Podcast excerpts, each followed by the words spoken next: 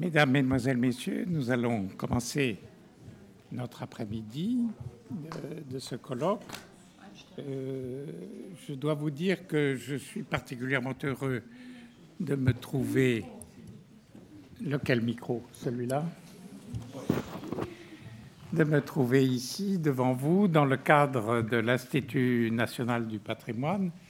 Il se trouve que j'ai été le fondateur, il y a quelques années, de ce qui s'appelait à l'époque l'École nationale du patrimoine.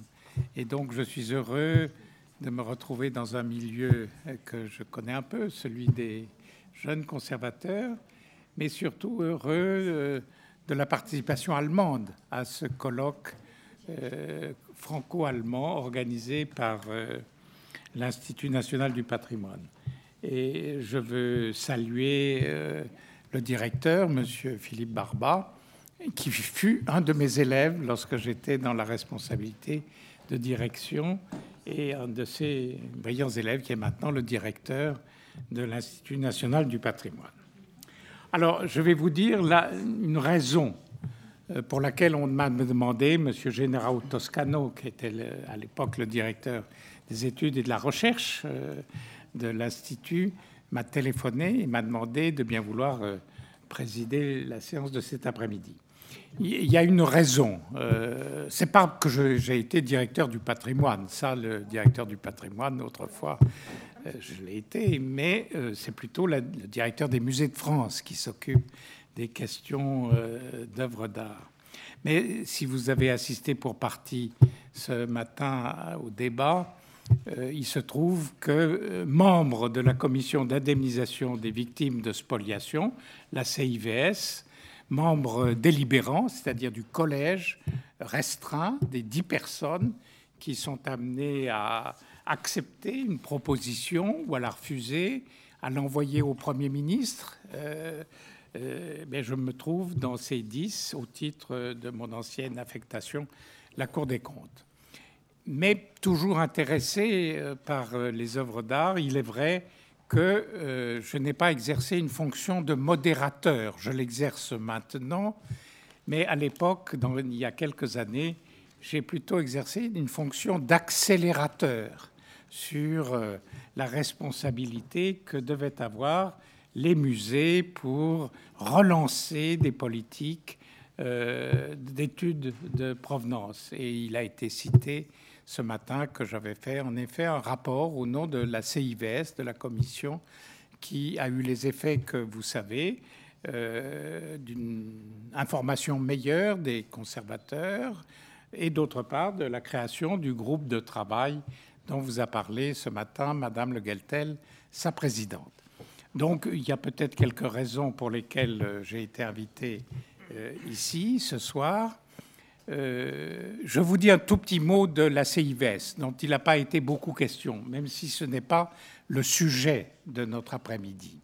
La CIVS, c'est donc, Madame Le Geltel en a dit un mot, une commission d'indemnisation des victimes de spoliation qui a été créée dans la ligne du rapport de la mission Matteoli en 1999 pour régler les problèmes d'indemnisation et éventuellement de restitution qui étaient constatées, ou plus exactement, qui faisaient l'objet de requêtes.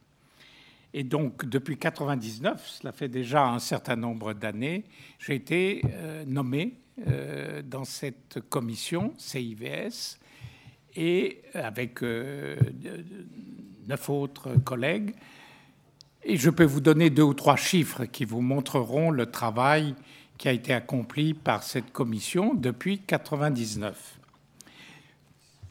C'est une commission qui est placée sous l'autorité du Premier ministre.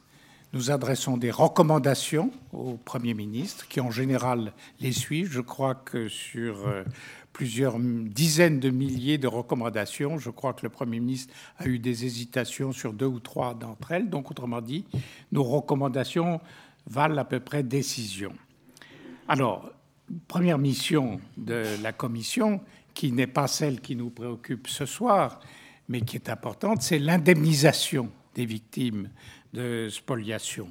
Vous savez, les appartements, euh, les ateliers, les ateliers en chambre, les commerces et les comptes bancaires ont été l'objet d'études de la part de la mission Matteoli et ont donné lieu, après le discours de Jacques Chirac, donc euh, à des constatations sévères sur l'attitude de la France euh, pendant la guerre, d'où la création de cette commission d'indemnisation en 99. Euh, et il faut savoir tout de même quelques chiffres que nous donnons dans nos rapports d'activité. Nous avons vu près de 30 000 dossiers, des dossiers matériels et des dossiers bancaires. la charge de remboursement des comptes bloqués, parce qu'il faut savoir, se souvenir que les comptes juifs de toutes les personnes juives étaient bloqués, ils ne pouvaient plus s'en servir, et leurs avoirs étaient versés à la caisse des dépôts en attente de, de solutions, en blocage en tout cas pour l'instant.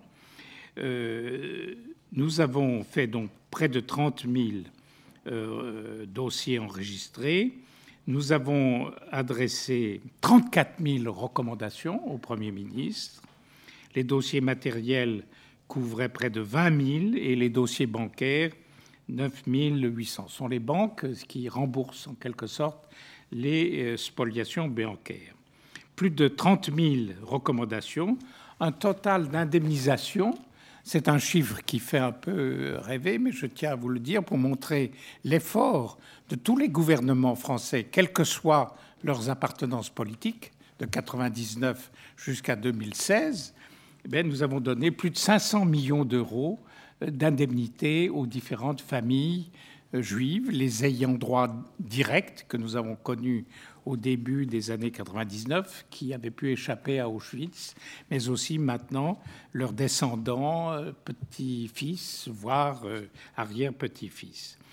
Alors là-dedans, dans ce total important, euh, sans qu'il y ait jamais eu de question de restrictions budgétaires, nous sommes très rigoureux. Nous exigeons beaucoup de justifications pour ces dossiers ou bancaires ou matériels eh bien, les biens culturels ont leur place.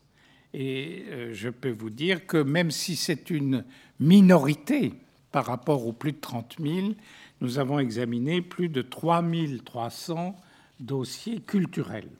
Alors les dossiers culturels, les biens culturels, c'est un peu plus large que les œuvres d'art. Certains, ce matin, c'est la présidente précédente qui posait la question des instruments de musique. Nous remboursons les vols, les spoliations d'instruments de musique, en particulier les violons, les pianos.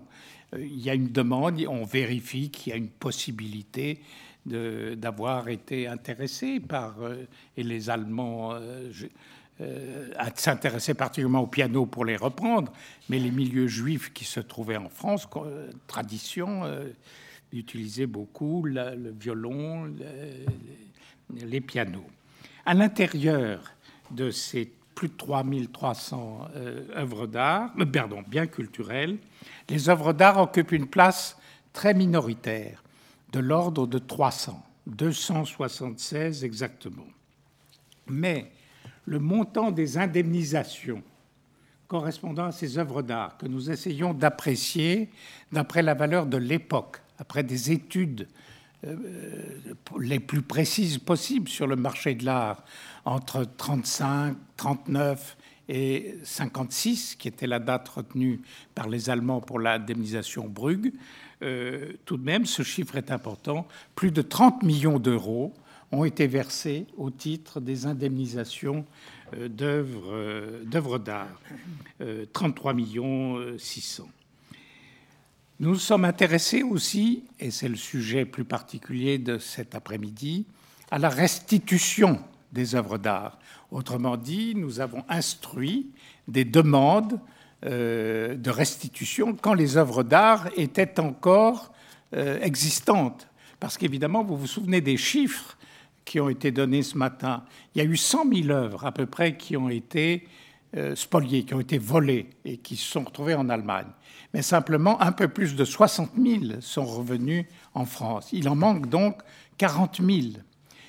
Et parmi les demandes que nous avons instruites, euh, ben, se trouve un certain nombre d'œuvres parmi les 40 000 qui ne sont pas revenus, qui ont disparu pour des causes diverses sur lesquelles je ne reviendrai pas. Donc euh, là, les ayants droit, les requérants, euh, essayent de vous fournir le maximum d'informations sur la possibilité pour leur famille, même s'il n'y a plus l'œuvre, d'être indemnisés.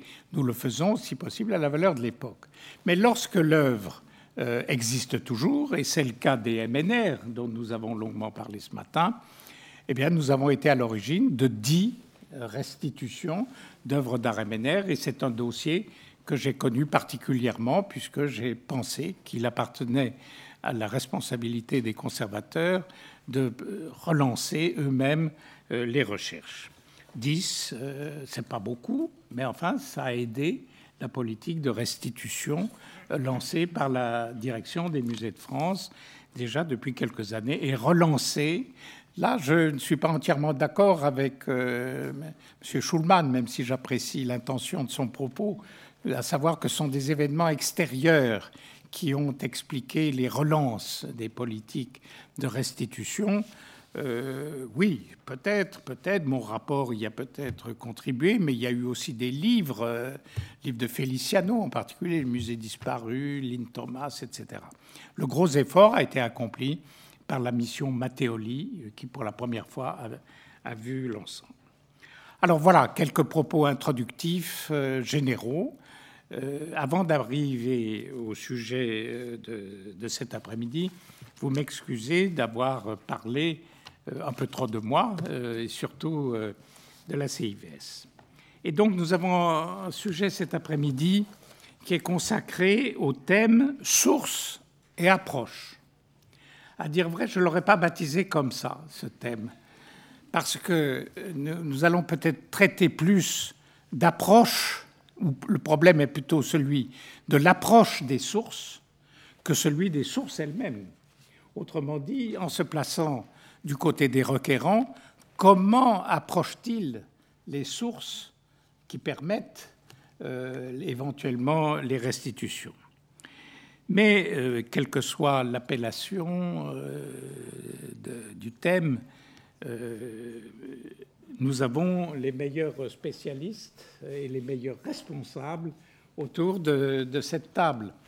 C'est un, dialogue amébé, comme on dit en vieux latin, euh, euh, en grec, euh, entre le côté allemand, le côté français, le côté allemand qui est ici. Et donc, je crois que nous apprendrons beaucoup sur les sources, peut-être la façon dont les requérants approchent les sources. Comment sont-ils en contact? Quel accueil trouvent-ils pour bénéficier des renseignements voulus après euh, les travaux de la commission de récupération artistique?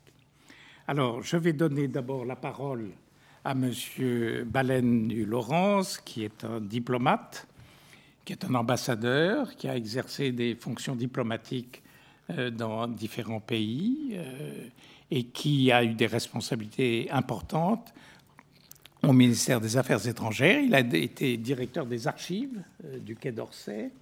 Et puis, il se trouve euh, maintenant chargé de mission auprès de l'actuel détenteur euh, du poste de directeur des archives diplomatiques. Vous savez, il y a un statut, il nous l'expliquera sans doute, un statut particulier des archives diplomatiques par rapport aux archives nationales ou françaises. Et comme on vous l'a dit ce matin, les dossiers de la commission de récupération artistique, voire les dossiers de l'OBIP, euh, l'Office des biens privés, euh, sont désormais dans la main du ministère des Affaires étrangères. Autour de lui, euh, une conservatrice générale, Madame Richefort, qui travaille depuis longtemps sur ces questions, et nous l'entendrons avec plaisir.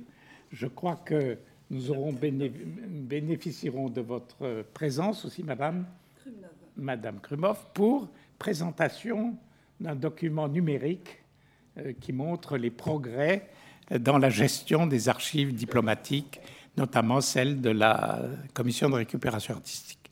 Alors je m'arrête là, je présenterai les autres intervenants au fur et à mesure, et donc je donne la parole à M. Baleine du Laurence.